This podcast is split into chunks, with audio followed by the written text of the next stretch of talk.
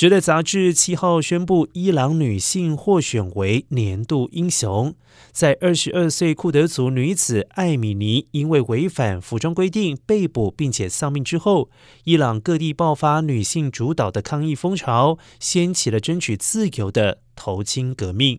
艾米尼之死引发了伊朗各地。城镇爆发反政府示威，许多妇女勇敢挺身而出，焚烧头巾表达愤怒。抗议者大喊“女性生命自由”，要求政府废除女性服装规定。而伊朗民众多年来对经济以及政治镇压的怒火，也使得这波示威的活动演变成人民起义，对教士领导阶层构成从一九七九年伊斯兰革命以来最严峻的挑战之一。